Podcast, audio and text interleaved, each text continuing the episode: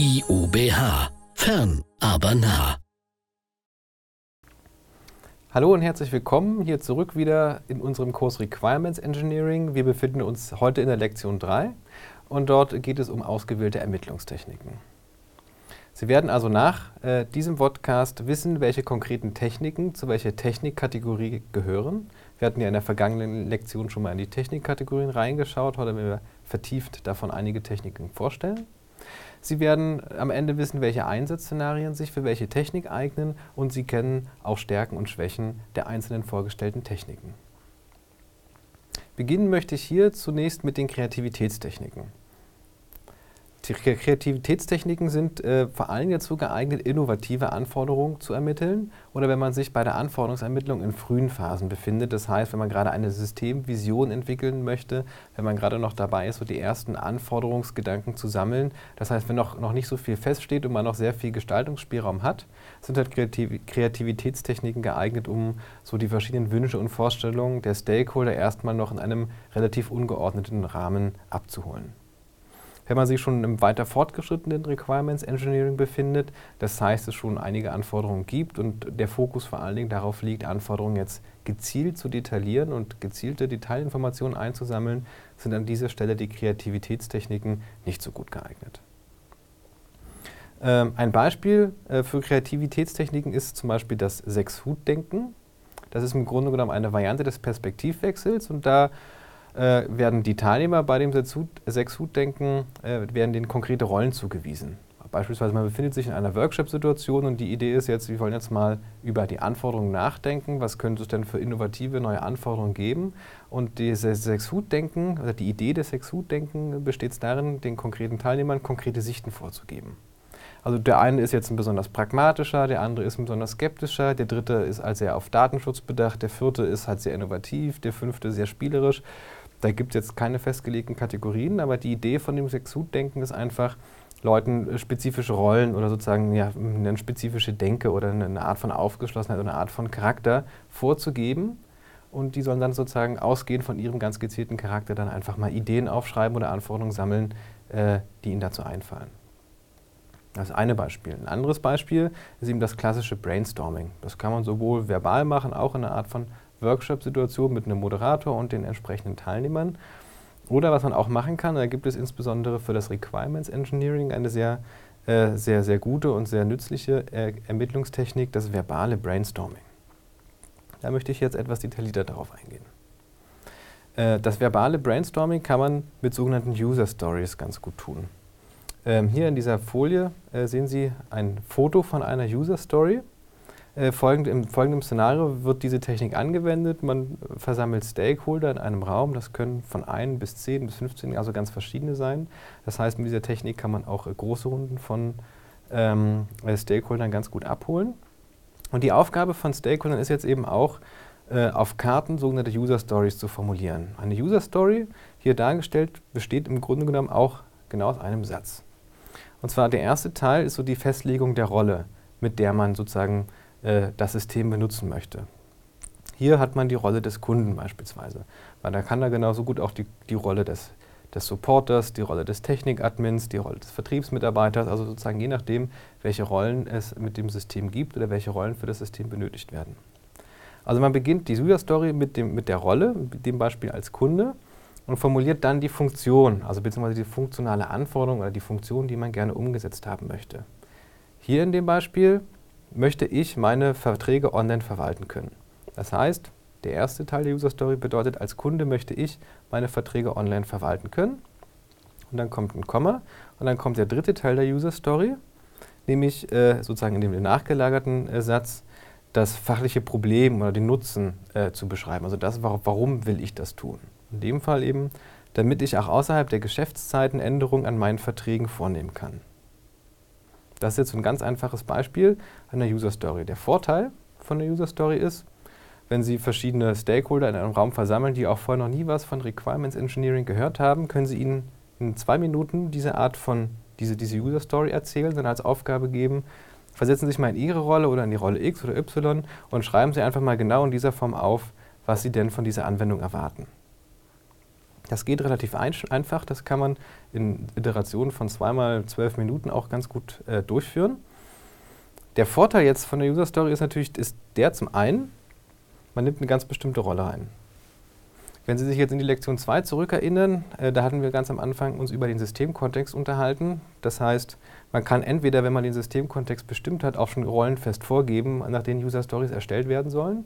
Oder man lässt die Rollen nicht vorgegeben, lässt erstmal von Stakeholdern User Stories schreiben und wenn man dann alle User Stories auswertet, hat man dann schon mal die Liste der Kunden tatsächlich ermittelt, beziehungsweise kann so nochmal den Systemkontext schärfen. Dann hat man ganz kurz und knapp in einem Satz die Funktion, die Anforderung, die fachliche Anforderung an das System. Und das heißt auch durch die Begrenzung dieser Karte, das heißt, man sagt jetzt nicht, schreibt ein A4-Blatt voll, sondern schreibt genau diese kleine Karteikarte voll, ist der sozusagen der Anwender oder der, der, der Teilnehmer des Workshops ähm, auch physikalisch begrenzt. Das heißt, er kann einfach seine Anforderungen nur ganz kurz und knapp aufschreiben. Und ein wichtiges Feature ist eben auch der Zwang der fachlichen Begründung.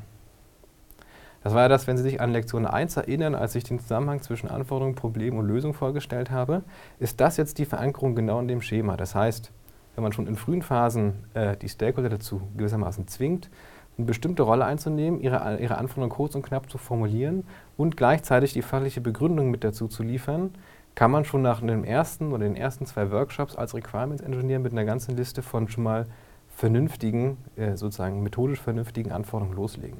Weil zu jeder Anforderung ist die Sicht bekannt und zu jeder Anforderung kennen Sie auch das fachliche Problem.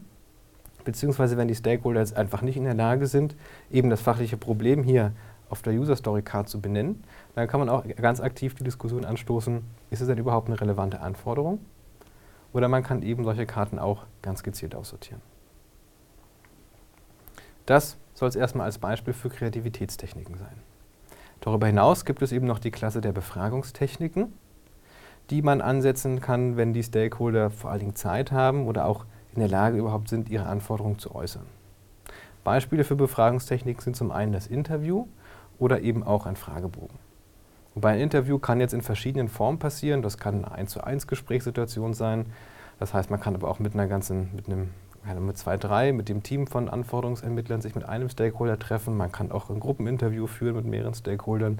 Da gibt es so die ganze Methodik, Bandbreite des Interviewführens kann man da einsetzen. Das geht auch von einem lockeren Gespräch, mit dem man erstmal drei, vier ganz allgemeine Fragen stellt, zum einen, als aber auch eben mit einer detailliert vorbereiteten Frageliste, zum Beispiel, wenn die groben Anforderungen an ein System schon klar sind und jetzt noch detaillierte Anforderungen ermittelt werden möchten. Das heißt, Befragungstechniken eignen sich erstmal für alle Arten von Anforderungen, sowohl Qualitätseigenschaften als auch Randbedingungen, als auch fachliche Anforderungen. Und man kann damit sowohl detaillierte Anforderungen ermitteln, als auch eben sehr abstrakte und sehr allgemeine Anforderungen. So ein Interview äh, kann man sozusagen, wenn man so ein Interview vorbereitet, sollte man vor allen Dingen daran denken, dass wenn man sich die Stakeholder extra dazu einlädt, die Stakeholder, also sozusagen das Meeting nicht beginnt, indem man einfach seine vorbereitete Kladde auf den Tisch legt und dann gleich einfach mit den Fachfragen anfängt. Denn was vor allen Dingen wichtig ist, dass man die Fragenden vorstellt, vor allem wenn man mit mehreren Personen dann das Interview führt, also sozusagen mit mehreren Personen in Rolle der Interviewer oder der Ermittler, dass man auf jeden Fall erstmal die Teilnehmer vorstellt, das Meeting gescheit begrüßt und auch nochmal die Stakeholder dankt für ihre Zeit, ähm, die sie sich nehmen. Gut anbieten ähm, tut sich immer eine auflockernde Frage als Eisbrecher am Anfang, über die man so ein bisschen ins Plaudern kommt das kann vom Wetter über Fußball, über irgendwelche Sportereignisse sein, bis hin zu allgemeinen Unternehmen oder Organisationsklatsch und Tratsch. Also es ist mir wichtig, vor allen Dingen, wenn man vor allem eine angespannte Atmosphäre hat, weil der Stakeholder gerade unmotiviert ist oder ärgerlich, dann kann man so ein bisschen die Atmosphäre entspannen. Wichtig ist, wenn man Fragen im Interview stellt, die Antworten gleich protokollieren. Das heißt, wenn man halt ein längeres Interview hat oder man eine 1 zu 1 Situation ist, empfiehlt es immer einen Protokollanten mit dabei zu haben und vor allem den Befragten auch Rückmeldung geben. Das heißt, wenn man meint, was ermittelt zu haben, soll man gleich zurückfragen, okay, ich habe das jetzt so und so verstanden, so und so notiert, stimmt das denn auch? Und zum Schluss bietet es sich an, bevor man dann eben den Stakeholder und die Interviewsituation verlässt, einfach nochmal die Ergebnisse kurz zusammenzufassen und äh, den Befragten auch nochmal für die Zeit und seine Teilnahme zu danken. Das heißt, es sind jetzt, jetzt nicht unglaublich viele Requirements Engineer, äh, nicht viele Techniken aus der Kiste des Requirements Engineers, aber vor allen Dingen unter der Aufrechterhaltung der Kooperationsbereitschaft der Stakeholder beziehungsweise auch der effektiven Nutzung der oft wenig zur Verfügung stehenden Zeit ist es eine sehr effektive Art und Weise, mit dieser Ermittlungstechnik umzugehen. Wenn es jetzt nun aber nicht möglich ist, Stakeholder zu konkreten Befragungssituationen zu bewegen, das heißt, wenn sie keine Zeit haben, an einem Interview teilzunehmen, wenn sie an ganz verschiedenen Standorten arbeiten und es jetzt eben nicht möglich ist, sich zu treffen, oder aber auch die Anforderungen, die ermittelt werden sollen, nur sehr schwer verbal auszudrücken sind, kann man als Requirements Engineer jetzt Be Beobachtungstechniken ansetzen. Beobachtungstechniken sind sowas wie Feldbeobachtung oder Apprenticing. Und die Grundidee hinter der Beobachtungstechnik ist die, dass der Requirements Engineer Arbeitsabläufe beobachtet, also indem er beispielsweise bei der Feldbeobachtung sich jetzt hinter den Nutzer des Systems äh, stellt und guckt, wie er mit dem System arbeitet und eben aus der Erkenntnis, die er bei der Beobachtung gewinnt, seine Anforderungen ermittelt. Oder beim Apprenticing, dass der Requirements Engineer sogar selber die Rolle jetzt, die ganz spezifische Rolle des Nutzers übernimmt und dann eben als Sachbearbeiter oder als Vertriebsmitarbeiter das System benutzt, sozusagen die Rolle erlernt und dadurch, dass er eben in die Rolle des Fachexperten schlüpft, eben seine Beobachtungen, seine Eindrücke notiert und somit auch Anforderungen ermittelt. Die letzte Technik oder die letzte, die letzte Technikkategorie der Entwicklungstechniken ist das Prototyping. Und äh, bei dem Prototyping geht es darum, erste Systemversion, eben die sogenannten Prototypen, schon in der Phase des Requirements Engineering zu erstellen und anhand eben dieser ersten Artefakte mit den Stakeholdern schon mal über Konzepte reden, demonstrieren, wie was funktionieren wird und darüber dann eben auch detailliert ins Gespräch zu kommen und eben konkrete Entwürfe auszuprobieren. Dabei kann man erstmal verschiedene Arten von Prototypen unterscheiden. Es gibt den sogenannten GUI-Prototyp, das heißt ein Prototyp der Benutzeroberfläche. Da werde ich im Folgenden auch noch verschiedene konkrete davon zeigen. Und es gibt sogenannte vertikale Prototypen, also Prototypen, die sich durch alle Systemschichten einer Anwendung durchziehen. Beispielsweise, wenn man mit einer neuen Technologie arbeiten möchte oder wenn man jetzt mobile Anwendungen erstellen möchte, aber vorher nur Webanwendungen gebaut hat und man sich jetzt noch nicht so richtig sicher ist, ob denn die gewünschten Anforderungen auch durch die ganzen verschiedenen Technologien hindurch benutzt werden können, kann man jetzt mit einer ganz einfachen Funktion schon mal eine erste Systemversion erstellen, die eine nur ganz einfache Version, eine einfache Funktion kann, aber die eben schon von der Benutzeroberfläche bis hin zur Datenbank durcherstellt ist. GUI-Prototypen hingegen kann man auf ganz verschiedene Ebenen ähm, modellieren. Man kann schon in sehr frühen Phasen mit sogenannten Skizzen beginnen. Auch wenn Sie die Prototypen hier auf der Folie nicht im Detail erkennen können, handelt es sich um handschriftliche Skizzen, Skizzen, die man auf einem Papier, auf einem Flipchart, auf einem Whiteboard auch in, direkt in der Kommunikationssituation mit dem Stakeholder im Workshop oder im Brainstorming schon mal erkennen kann. Das sind einfach ja Hand, Handskizzen, das können auch vom Stakeholder selber erstellte Skizzen sein, um erstmal ganz grundsätzlich den Aufbau oder den Dialogfluss einer Anwendung zu dokumentieren bzw. zu ermitteln. Eine nächste Ebene äh, für GUI-Prototypen ist das, was wir als GUI-Sketch bezeichnen, wobei GUI-Sketch jetzt auch eine, eine, eine, eine Bezeichnung ist, die wir äh, dafür genommen haben. Das ist jetzt keine geschützte und auch keine allgemeine äh, Bezeichnung für diese Art von Prototypen, drückt aber aus, dass es Prototypen gibt. Sie sehen hier wieder ein Beispiel, ähm, die jetzt auf, also die offensichtlich nicht mehr per Hand gezeichnet sind. Da gibt es schon ganz viele Details. Hier zum Beispiel die, die Eingabefelder hier oben jetzt auf der rechten Seite nochmal reingezoomt sind. Oder eben auch jetzt hier äh, so ein Bereich aus der Mitte des Bildschirmes, wo man sieht, da gibt es schon ganz viele kleine Details und die Oberflächenelemente sehen schon sehr echt aus, aber sind noch nicht echt. Auf dem ersten Blick hier sind sie eben schwarz-weiß und sehen so ein bisschen gezeichnet aus, aber offensichtlich schon, offensichtlich schon mit einer Tool-Unterstützung hergestellt. Das heißt, es sind so GUI-Sketches, Oberflächen, die schon sehr detailliert sind, aber noch keine echten Anwendungen. Da kann man schon sehr detaillierte Oberflächenaufbau und Inhalte vermitteln, aber der Stakeholder eben sieht noch kein konkretes System vor sich. Die letzte Art von GUI-Prototyp sind die sogenannten Mockups. Da müssen Sie jetzt auch in dem Fall die Darstellung nicht ganz bis ins Detail erkennen. Hier handelt es sich aber um tatsächliche Bildschirmmasken, die schon in der Zieltechnologie implementiert sind. Hier handelt es sich um eine Webanwendung. Man kann solche Mockups auch für Tablets und Smartphones bauen. Das sind dann solche Oberflächen, die sich schon so anfühlen und anfassen und schon so ein bisschen auch schon benutzen lassen wie die echte Anwendung. Sehen auf den ersten Blick aus wie eine echte Anwendung, ist aber tatsächlich nur ein einfach äh, im Requirements Engineering äh, schnell zusammengebauter Prototyp.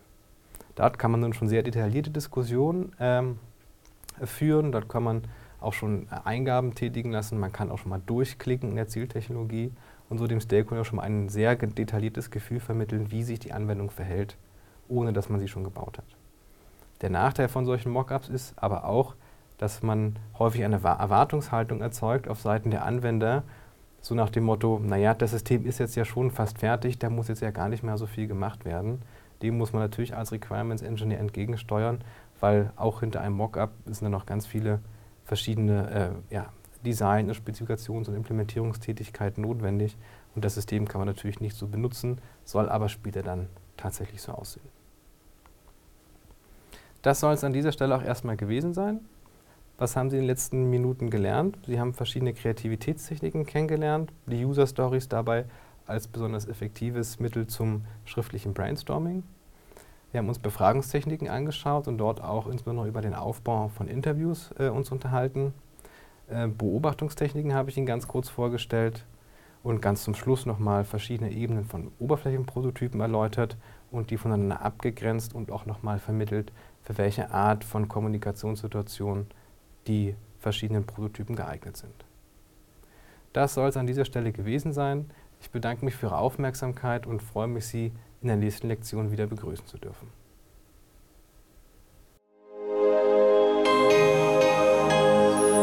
IUBH. Fern, aber nah.